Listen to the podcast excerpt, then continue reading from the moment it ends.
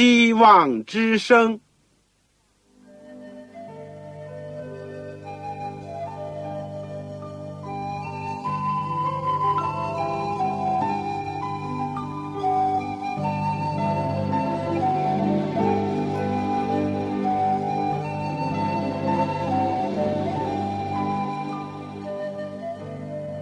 各位听众朋友，各位弟兄姐妹，欢迎您收听信徒培训这个节目。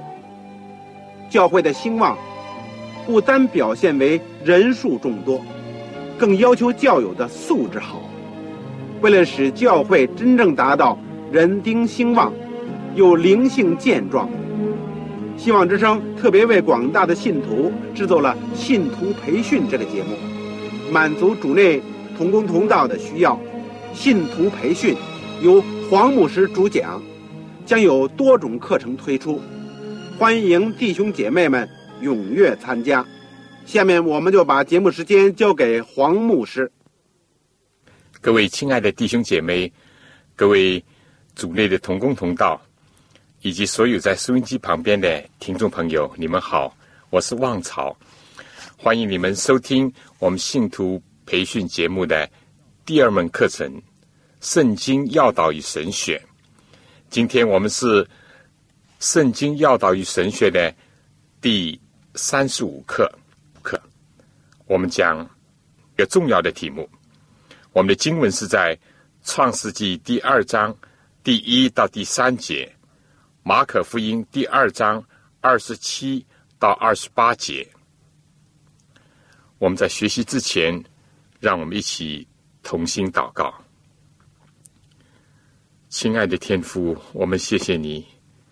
我们从圣经当中，也从圣灵的启示里面，我们知道了是你天父创造了我们，是你在基督里面救赎了我们。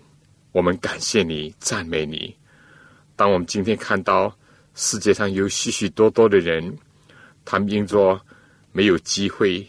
因着环境的缘故，因着传统的思想的影响，主啊，他们还没有认识你，还没有知道你这位创造主，甚至于许许多多人在无神、在多神，或者是在以自我中心的人生信仰当中彷徨，感到空虚和黑暗的时候，求天父能够显出你的大光来，吸引我们。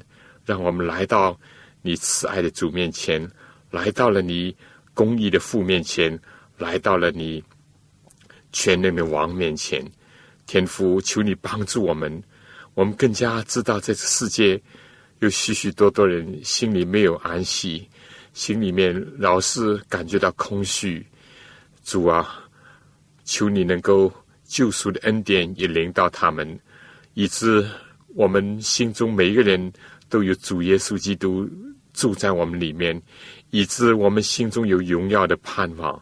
天父，求你能够让所有心灵背负重担的，或者是甚至肉体还在有重担人，都能够在基督里面得到安息。求主，是我们要在幕后的时候要传扬主的福音，传扬主的信息，要传扬被人活死的真理。愿主祝福我们这个短短的机会，让我们的属灵的眼光能够打开，让我们能够响应主的呼召，让我们能够接受从天上来力量，能够遵行主的话语。我们这样的恳求是奉主耶稣的圣名，阿门。中国的易经就是一本很古老的书，就有七日来复。意思就是说，七天周而复始，作为一个循环的这样的一个记载。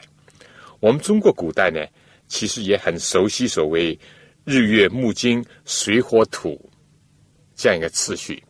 一周的第一天呢，就称作是日曜日，也就是今天的所谓太阳日；而最后的第七天土曜日呢，也就是我们今天的星期六。而到了近代呢。所谓的礼拜日啊，或者星期日，或者休息日呢，这些名词都用了很多，听得很多，甚至讲的很多。但是对于安息日就非常的陌生了。不过你可以查一查字典，不论是中文、英文的大字典，它都会告诉你，安息日是指着星期六。往往字典也会告诉你说，是犹太人所守的一天，也就是他们做礼拜的日子，以及也是少数基督徒所持守的礼拜的日子。在一般人的观念当中，因为讲星期六是安息日，所以呢，就认为一周的第六天，也就是星期六，这是一个错觉之一。错觉之二呢？因为一般人习惯用礼拜日，也就是星期天，就以为是第七天。但我们今天着重要谈一谈安息日，也就是真正的第七日，也就是我们今天所讲的星期六。这一天的来源是从哪里来的呢？为什么会有这一天呢？是不是单单为犹太人所定的这一天呢？再说。对我们今天二十世纪的人有什么意义呢？我们今天就是要研究这几个方面。至于这个星期天的问题，也就是圣经所讲的七日的第一日的问题，我们下一次我们讲第一部分关于安息日的来历。我们知道有些人因为不想、不愿意遵守安息日，他们认为守安息日呢有困难、有麻烦。所以，对上帝的安息的律法呢，往往有一种不正确的认识。他们是根本上对圣经的启示存在着一种怀疑，所以他们就在安息日的来源上呢，提出了种种的说法。例如说，安息日是从古巴比伦来的，尽管表面上有它相似之处，但是呢，有更多的方面是完全不符合的，尤其在本质上呢。圣经里面安息日跟巴比伦的安息日是完全相悖的，因为巴比伦的安息日呢是视作一个不吉利的日子，而圣经的安息日呢却是一个快乐的、喜乐的日子。又有一种说法说安息日呢是一个赶集的日子，但在圣经里面呢根本就没有这种根据，说明在巴勒斯坦有这种的习俗。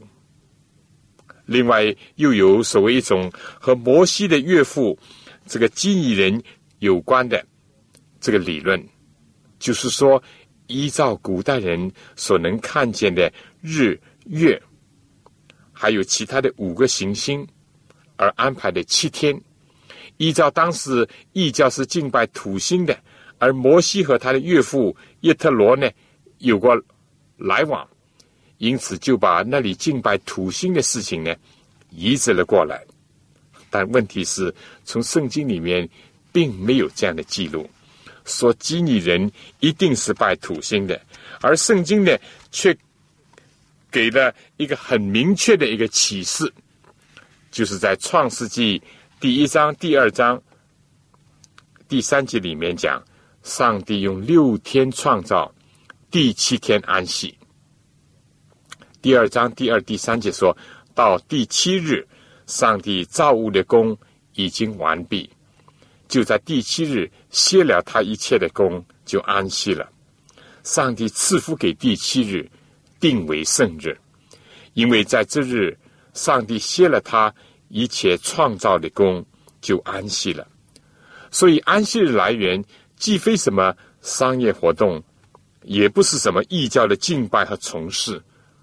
或者是和拜什么这个土星有关的一件事，安息日来源是和上帝创造这个世界有关，而且呢，我们大家都知道，每一天、每一个月、每一年呢，他们的运转的周期都和天文学有关，而且呢，在天文学里面找到依据。但是唯有七日一周，它唯一的来源呢，是出自圣经，而不是人定的，也不是人发明的，而是上帝亲自为人定立的。上帝从创世以来所发明的。圣经讲，上帝把第七天定为圣日，而且特别的赐福这一日，就把这一天呢和这一周当中的其他的几天呢分别了出来。我们说到这种分别呢，是基于上帝创造主的特别的全能。以后我们也会看到，这个原来是基于他无限的爱。圣经第一卷告诉我们，第七天是圣日，是有福的日子，是上帝歇了他一切的功、安息的日子，也是人类始祖亚当夏娃所开始遵守的蒙福的日子。在这个出埃及记十六章二十二到二十三节，就讲到。以色列人在出埃及的路上，上帝为他们降马拉的事情，就是说他们在平时呢每天收取一份，如果多收了呢就会坏，但是到了第六天，圣经讲他们可以收双倍的食物，留到第二天就是留到安息日不会坏，平时都会坏，这是一个神迹。第二十三节，摩西对他们说：“耶和华这样说。”明天是圣安息日，是向耶和华守的圣安息日。你们要烤的就烤了，要煮的就煮了，所剩下的都留到早晨。他们就照摩西的吩咐留到早晨，也不臭。这个呢，而且也没有虫子。圣经提到以色列人在旷野守安息的事情。就和这个几十年的神迹呢，都连在一起，而这个神迹呢，又是关乎我们肉体的需要以及灵性的需要的，同时也成为一个试验人是不是忠心还是不忠心于上帝吩咐的一个记号。特别有意义的是，看到这个早在上帝与西乃山颁布十诫之前。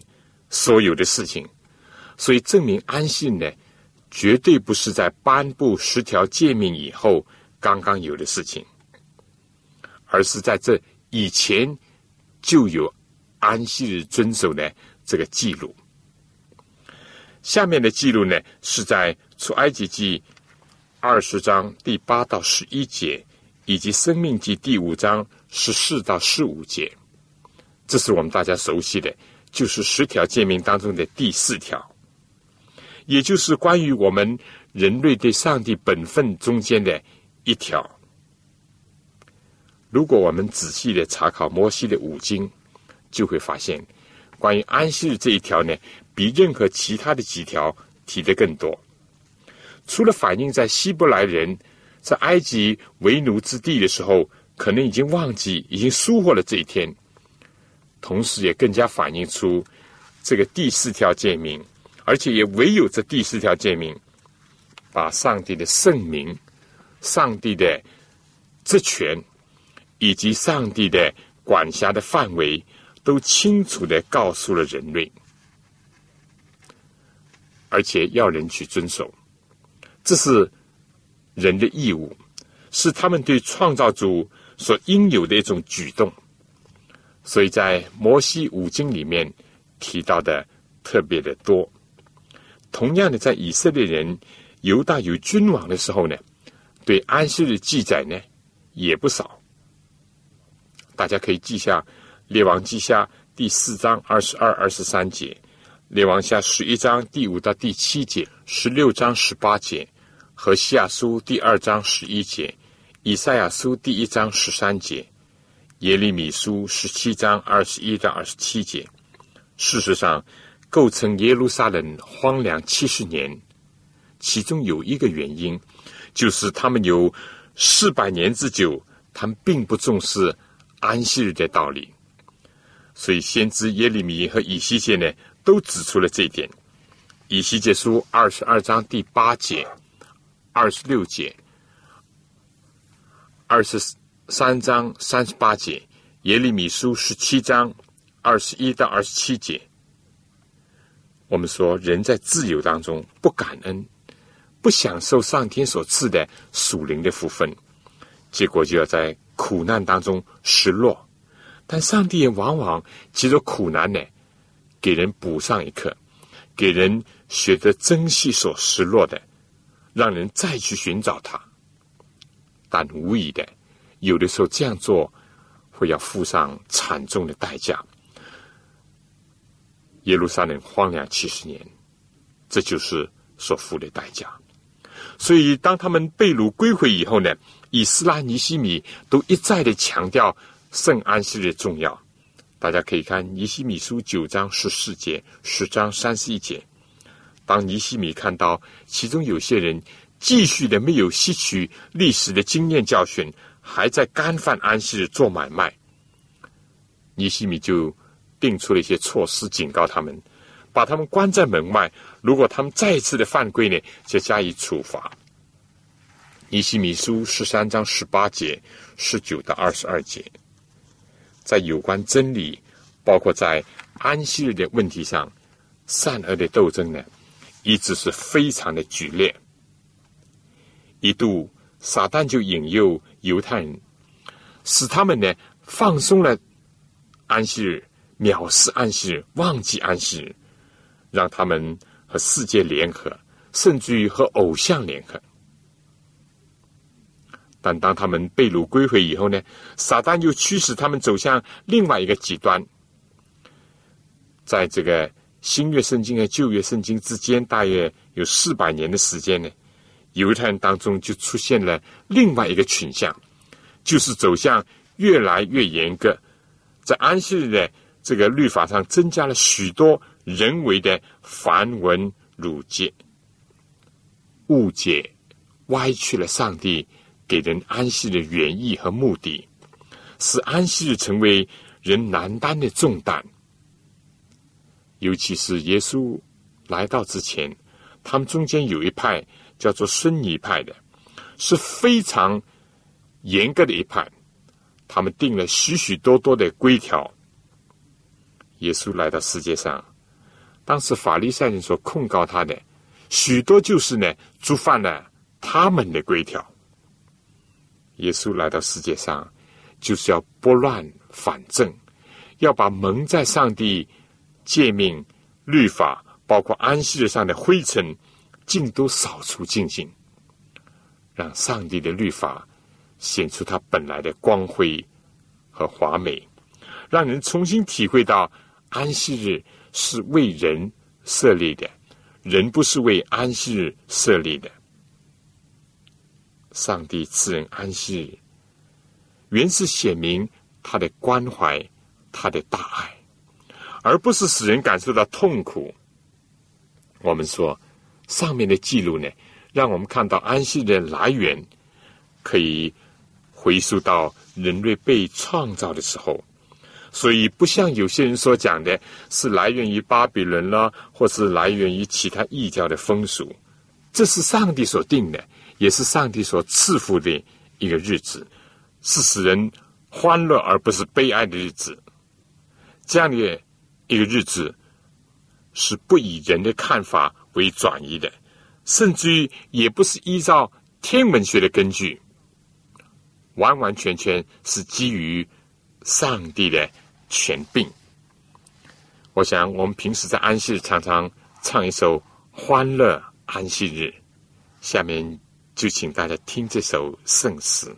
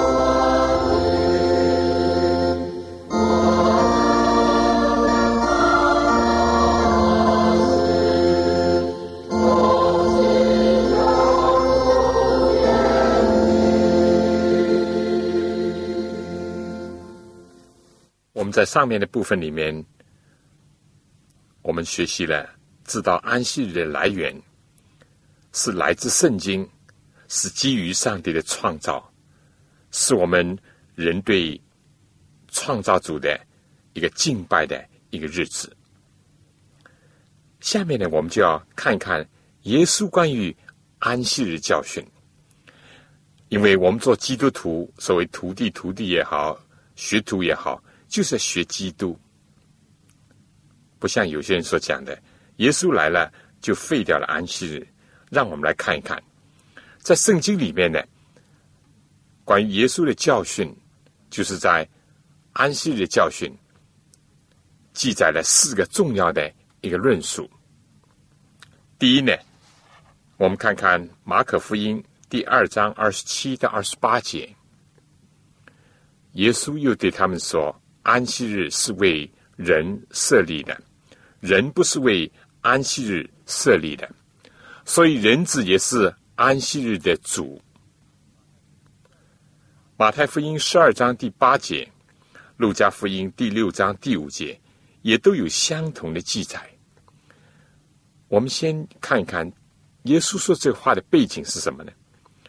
当时有一天，耶稣和门徒从麦地里经过，而那天呢，正好是安息日。他的门徒呢，就抢了一些麦穗，用手搓着吃。有几个法利赛人就说：“你的门徒做了不可做的事情。”耶稣对他们说：“经上。”记着大卫和跟从他的人饥饿之时所做的事，他怎么进了上帝的殿，拿陈设饼吃，又给跟从的人吃。这个饼呢，除了祭司以外，别人都不可吃。耶稣在这里告诉我们说，上帝设立安息的目的，原来是为了人的益处，为了人的福分，而不是为了折磨人。苦待人，上帝六天把天地造好，就在第七天设立安息日。他是为了人的缘故。上帝是创造主，他并不会疲乏。所以耶稣更加清楚的告诉人，设立安息日，原来是在伊甸园里面，在人类的始祖的时候就有了。我们再次的看到，安息日是为。人设立的，有谁可以说亚当夏娃是犹太人呢？其实他是我们人类的始祖，根本没有犹太人和希伯来人的时候，上帝已经是为全人类而设立了安息日。第二点呢，我们说这段话告诉我们，人只是安息日的主，所以千万不要把安息日和主耶稣基督分割开来。更加不要随意的说，耶稣废除了、否定了安息日。耶稣是安息日的主，他知道什么是应当做的，什么是不应当做的。任何人都没有权利去更改安息日，相反，应当尊敬这日，因为制定安息日的主人是耶稣基督。另外，我们看看马可福音第三章第四节。耶稣又对众人说：“在安息日行善、行恶、救命害命，哪样是可以的呢？”他们都不作声。这段经文呢的背景是这样的：在会堂里面有个人枯干了一个手，众人呢就窥探耶稣，看他在安息日医治不医治，意思要控告耶稣。耶稣对那个枯干一只手的人说。起来，站在当中，就对那个人说：“伸出手来。”他把手一伸，手就复了原。在这个背景下，耶稣就说了这个话。耶稣在安息日医治的这个病人，而当时的犹太人呢，却依照他们的人为的规条，认为这是慢性病，可以不必要在安息日医治。耶稣就反其道而行之，并且问他们说：“在安息日行善行恶、救命害命，哪一样是可以的呢？”耶稣要救人，他们要害人；耶稣要行善，他们要作恶；要控告耶稣，是非黑白，在这里是很清楚的。结果圣经说，耶稣就怒目周围看他们，忧愁他们的心刚硬。法利赛人就出去同西律一党的人商议，怎么样可以除灭耶稣。当时的犹太人盲目到了这个程度，心里面所想的、行动当中所表现的，竟是仇恨，是凶杀。耶稣看出他们真正的目的。宗教上的辩论，这只是一个幌子而已，也根本不是寻求真理而来的，或者是为着愿意追随耶稣的脚踪而来的。相反，他们要除灭耶稣。这件事呢，我们看到马太福音十二章十二节，路加福音第六章第九节都有记载。而另外一个认识呢？是在马太福音十二章十一节，事情是这样的，还是在耶稣医治那个枯干的手，但是在马太的记载里面呢，就有这样一句话：耶稣这样反问他们，耶稣说：“你们中间谁有一只羊，当安息日掉在坑里，不把它抓住拉上来呢？人比羊何等贵重呢？所以在安息日做善事。”是可以的。这里说做善事是可以的，那么是否只要做好事就可以在安息日做呢？或者有人说安息日只要不做坏事就可以了呢？那么我们倒要问：其他的六天就可以做坏事吗？当然不。照样，这里的善事是特别指着与生命与健康有关的事情。和救死扶伤有关的事情，耶稣更提出了人比羊何等的贵重呢？当时犹太人非但是这个本末倒置、黑白不分，而且也把人跟物质的关系看反了，似乎物质比人更重要。但耶稣说，人更重要，因为人也唯有人是按照上帝的形象造的。是上帝的儿女，他们的生命、他们的痛苦，都是上帝所关怀的。另外有一段呢，是记载耶稣到一个法利赛人的首领家里去吃饭，是在安息日，他们就窥探耶稣，在他面前呢，有一个患水谷病的人，就像今天肝硬化以后所造成的影响。耶稣对律法师、法利赛人说：“安息日治病可以不可以？”这次呢，是耶稣主动的问他们，他们却不回答。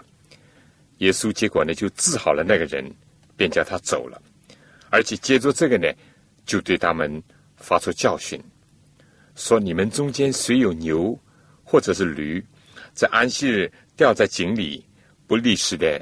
把他拉上来呢？他们不能对待这个话。这次的教训和上面的一段是相反的，但这次是耶稣主动的启发他们，他们却无言以答。耶稣为了要纠正他那个时代的犹太人对安息的误解、错解、曲解，耶稣常常甚至是故意的在安息日寻找机会，要弘扬真理，要纠正。死弊，在安息日常常医病，比如说他医这个手枯干的人，患水谷人，也医治一个三十八年的毯子。这是记载在约翰福音第五章第一到十八节。如果我们看圣经，我们就会知道，耶稣非但没有废弃安息日，更是把安息的原意和上帝设立他的本性。表露了出来。上帝为人类设立安息日，正是让我们看到了上帝是何等的看顾人类、关怀和爱护我们人类，知道我们人类的需要。到了今天，他更加是关怀我们人类的疾苦。至于耶稣自己呢，更是一直遵守安息日。路加福音第四章十六节就是一个最清楚的记载，说到耶稣来到拿撒勒，就是他长大的地方，在安息日照他平常的规矩进了会堂，站起来要念圣经。所以我们看到守安息日是他素常的一个规矩。第四章三十一节又记载到，耶稣下到加布农，就是加利利的一座城，在安息日教训众人。耶稣已经给我们立下了榜样，是我们可以效法他所做的。他不仅仅是犹太人的救主，更是世界的救主。你说是吗？难道我们要像当日的犹太人那样？要在安息去窥探耶稣，去定耶稣的罪吗？但又有人说，耶稣活着的时候呢，是遵守安息日的；但耶稣被钉在十字架以后呢，就把安息日废掉了。首先，我们应当明白，耶稣为什么要为我们死啊？就是因为我们人类违反了上帝的律法，因为圣经讲，违背律法就是罪，罪的公价就是死。而耶稣为了拯救我们人类，又为了成全律法上所记的，他就担当我们的罪，为我们死。所以他说，他来不是要废掉律法，乃是要成全律法，而且提醒人，叫人重视安息日。我们如果看马太福音二十四章第二十节，就这样讲：耶稣教导门徒，你们应当祈求。叫你们逃走的时候，不遇见冬天或是安息日。这段预言的应验呢，是在耶稣定十字架以后四十年，也就是公元七十年，耶路撒冷毁灭的时候。当时耶稣想到他的门徒有些还会活到那个时候，就预先告诉他们要早做准备，甚至在四十年之前就应当在祷告当中纪念那件事情。可见耶稣非但不废安息日，而且还很重视安息日。这些我们可以在耶稣的生平和教训的这个讲义当中呢，都已经仔细的讲过了。但由于安息日道理呢，在许多不信的人，甚至在基督徒当中还不很清楚，也有人曲解了圣经里面这样明显的教训，尤其是关乎耶稣基督的。言行和榜样，我们说，耶稣基督是我们的创造主，也是我们的救赎主。所以最初设立安息日的是他，而耶稣自己的安息日，星期六分别为圣。由于他的救赎，我们的心灵刚刚能够得享安息。所以，我们今天遵守安息日，不单单是相信和承认，也见证。他是我们的创造主，而且也承认和相信以及见证他是我们的救赎主。如果没有他的救赎，我们的心灵也永远没有真正的安息。就算是我们放下了手中的工作，但如果没有接纳耶稣基督做我们的救赎主，那还是不能真正的进入安息。正像今天有许许多多的犹太人呢，还是这样，因为他们还没有找到弥赛亚，他们还没有进入到上帝所应许的安息的福分当中去。第三段呢，我们讲讲保罗和安息人。有人就说，在保罗的书信里面讲呢，安息日是废掉了，而且律法也废掉了。事实上呢。这又是一个很大的错解，因为保罗一直是遵守安息日的。我们看《使徒行传》十三章，这里提到保罗和他的同仁离了别家往前行，来到比西底的安提阿，在安息日进会堂坐下，读完了律法和先知的书，管会堂的叫人过去，对他们说：“两位兄台。”若有什么劝勉众人的话，请说。保罗非但自己读圣经，也在安息日讲解圣经、传福音。我们再看《使徒行传》十三章二十七节：“耶路撒冷居住人和他们的长官，因为不认识基督，也不明白每安息日所读众先知的书，就把基督定了死罪。保罗因着见到了基督，悔改了，那个时候安息对他才有真正的意义。否则的话，正像他这里所讲的，哪怕是每一个安息天都在诵读旧约的经典，如果是不相信、不接受、不承认耶稣，还是无济于事。使徒行传十三章四十二节说。他们出会堂的时候，众人请他们到下安息日再讲这话给他们听。四十四节说到下安息日，合成的人几乎都来聚集。但又有人说，在耶路撒冷大会以后呢，安息日就确实废除了，至少是对外邦人呢就不用遵守了。使徒行传十七章的记载呢，是在。耶路撒冷大会之后，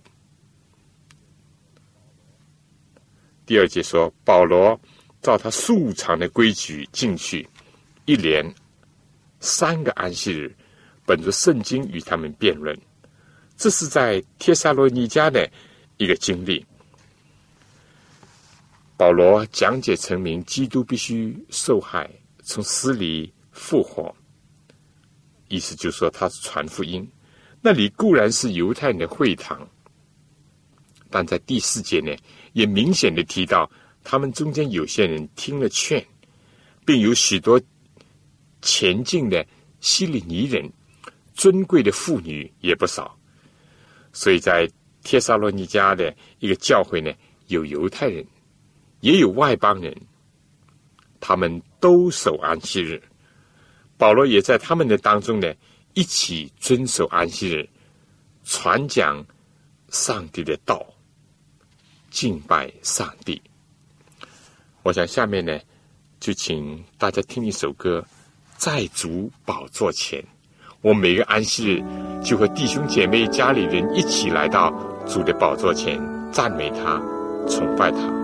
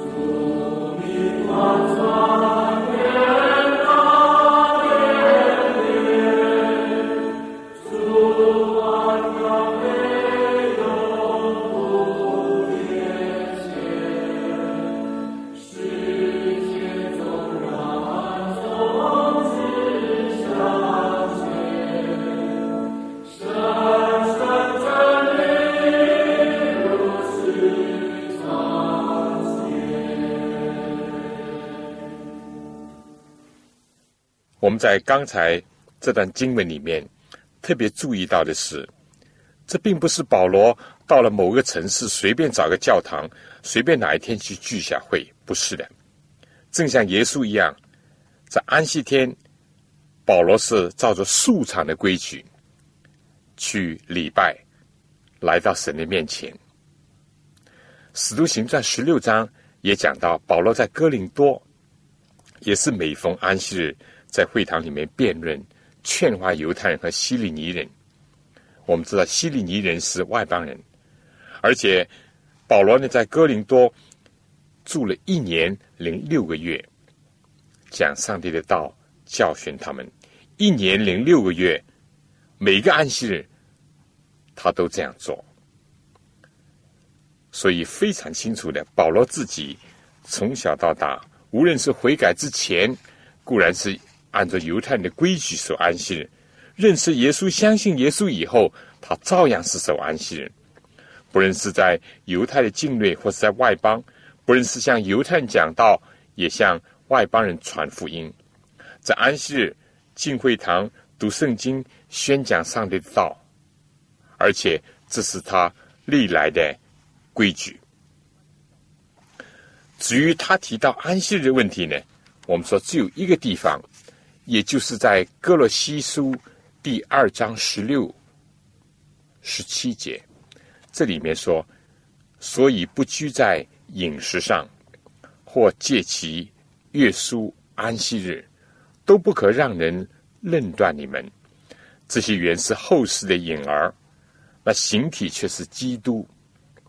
和这些经文意思相仿的呢，就是在加拉太书第四章第十节：你们谨守日子、月份、解其年份，我为你们害怕，唯恐我在你们身上是。枉费了功夫，但如果看这个圣经的上下文，以及了解当时的哥罗西和加勒泰的教会背景呢，就会知道，这个两个教会是在异教的小学以及这些知识派主义等等的影响下，其实这里所指的是节期的安息日。如果说是指七日的第一日的安息日。那就是指出，他们想以犹太人那样的手法去守安息日，想以守律法来赚取救恩的这种精神，不是因信称义，乃是想以行为来得救，靠着守表面的条文，以为这样可以满足上帝的要求。这本来就是犹太教的核心。保罗说，如果是这样呢，那就错了。因为我们刚才讲，保罗自己是守安息的，他不会使得他的教训和他自己的行动相悖的。而且，保罗是被选作外邦的使徒，也说正像加拉太书第二章十八节保罗所讲的：“我素来所拆毁的，若重新建造，这就证明自己是犯罪的人。”格罗西书第二章十七节所讲的，更加可以看出，这里所指的是节期的安息日，因为一周的第七日的安息呢，并不是后世的婴儿。安息日本身并不预表基督，而只是这些节期，不论是逾越节、除教节、出手节等等，都是预表耶稣的。而在节期当中呢，往往第七天，不论是挨到一周的哪一天，都要当做安息日那样来遵守。所以，我们就知道这是指着节期的安息日。至于关于主日的问题呢，也就是启示录第一章第十节，我们要在下一次讲到星期天的问题的时候再来讲述。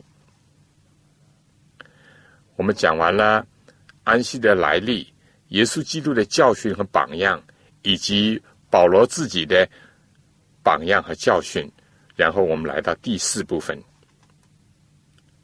对我们也有更加密切的关系，就是安息日的真正的意义。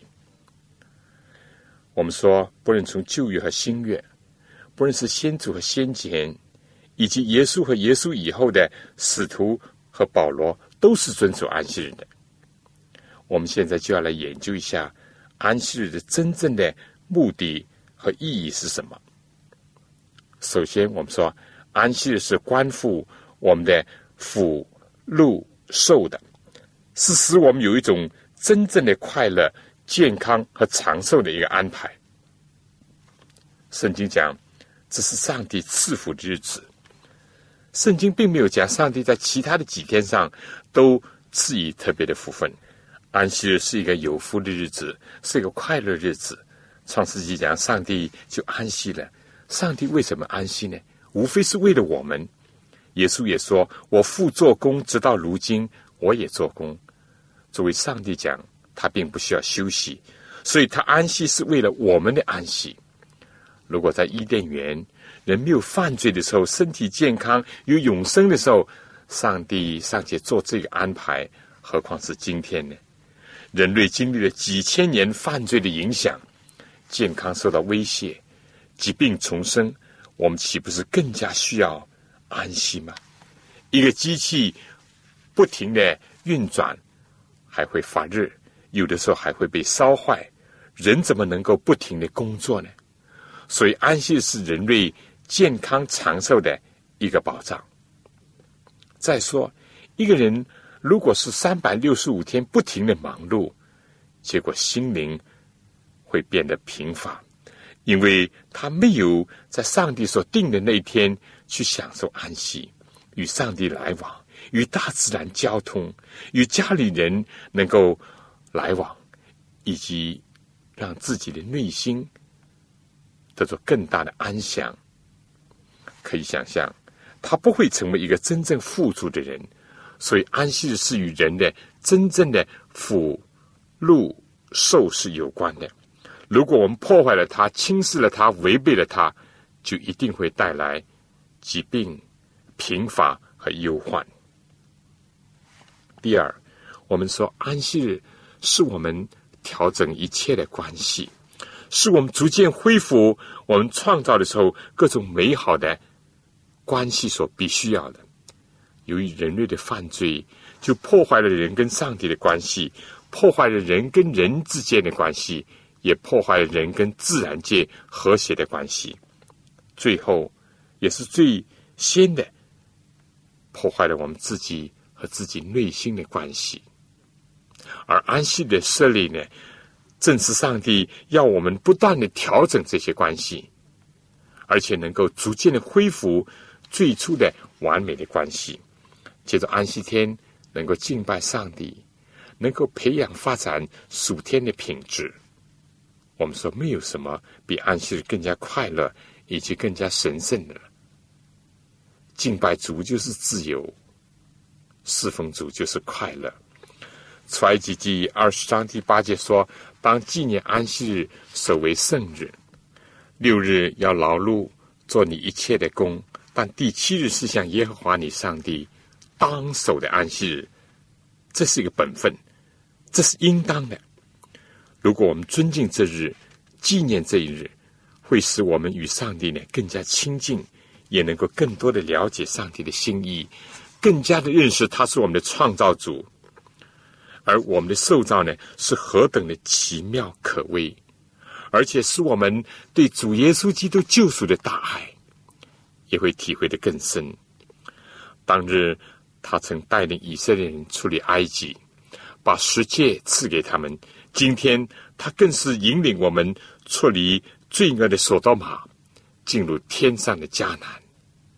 所以我们更加要感戴他、赞美他、敬拜他、颂扬他、高举他。一直以上帝为乐。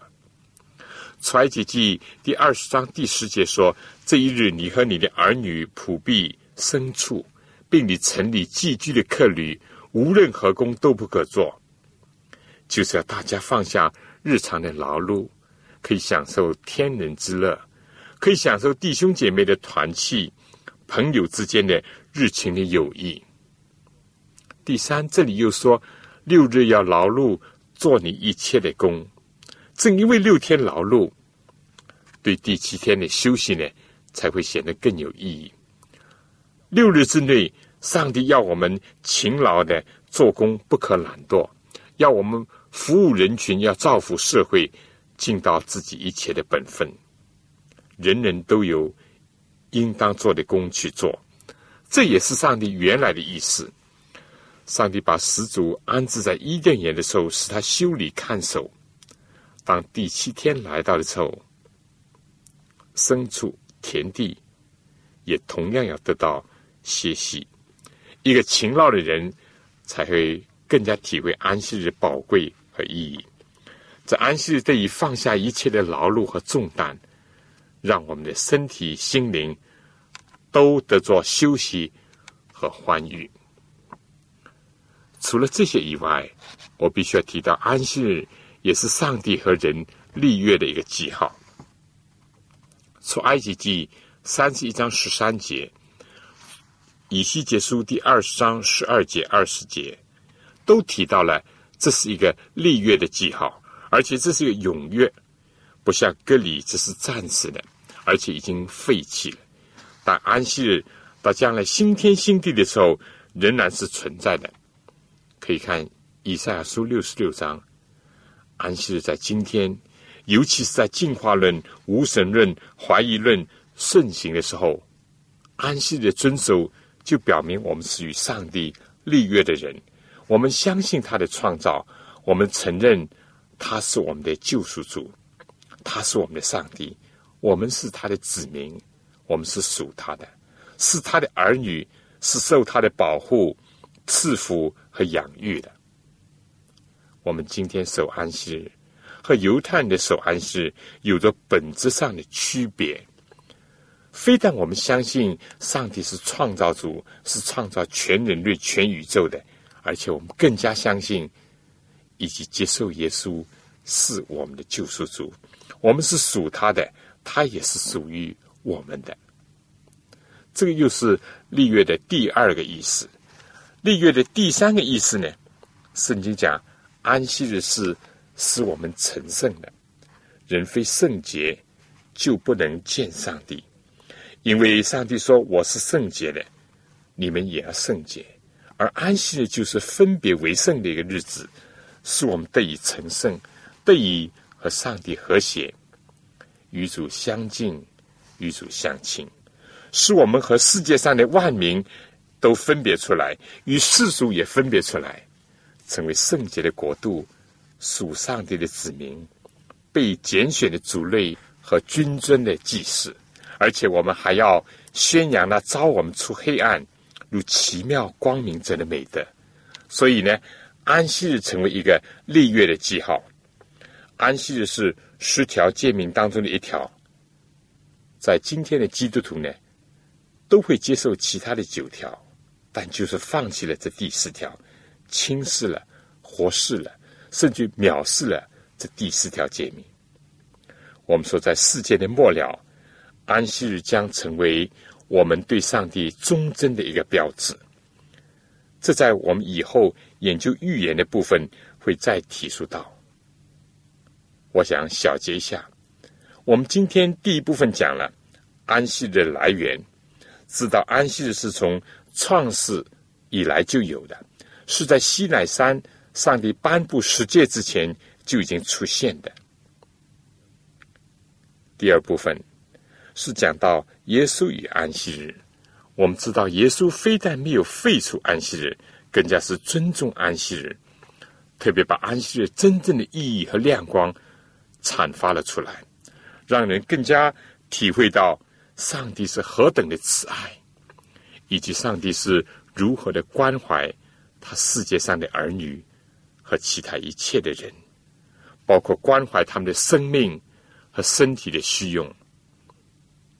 从这里呢，我们明白了，安息日是为全人类而设立的，不是单单为犹太人设立的。而且耶稣也是安息日的主。第三部分呢，我们讲到了保罗和安息日。保罗非但没有废除安息日，而且像耶稣一样，照着他素常的规矩遵守安息日。最后一部分，我们讲到安息日对我们的真正的意义。它为我们带来了真正的福禄寿，改善我们和上帝、和人、和自然界以及和自己的关系，也成为上帝和我们立约的一个记号。尤其是在世界的末了，善恶的大斗争达到高潮的时候，接着遵守安息日，表明我们对上帝的一个忠诚。愿上帝光照我们，让我们能够享受他借着安息日所赐给我们的一切的福分。下面呢有几问题，你可以思考或者讨论一下，在你自己的经验当中。在首日的问题上有什么最困扰的问题？第二，在你工作以及和人交通当中，对安息日问题最大的质疑是什么？第三，安息日真理的现实意义和历史的根源，你是不是通过学习有更多的体会？体会在哪里？我们今天呢？就讲到这里，下次同样的时间，我们讲另外一个重要的问题，关于主日的问题、星期日的问题，希望大家能够收听。我们下次再见，愿上帝赐福给您、您的教会和您的全家。各位听众朋友，各位同工同道，您对信徒培训这个节目有什么宝贵的意见？有什么希望？欢迎您来信告诉我们，也欢迎各位听众朋友。来信索取免费的课程讲义。如果在收听的过程里有什么疑问，也欢迎您来信提出，黄牧师愿意为您做出解答。来信请寄香港邮政总局信箱三一零号。我再说一遍，香港邮政总局信箱三幺零号。来信写“望潮收”就可以了，希望的望，潮水的潮。愿上帝赐福给您。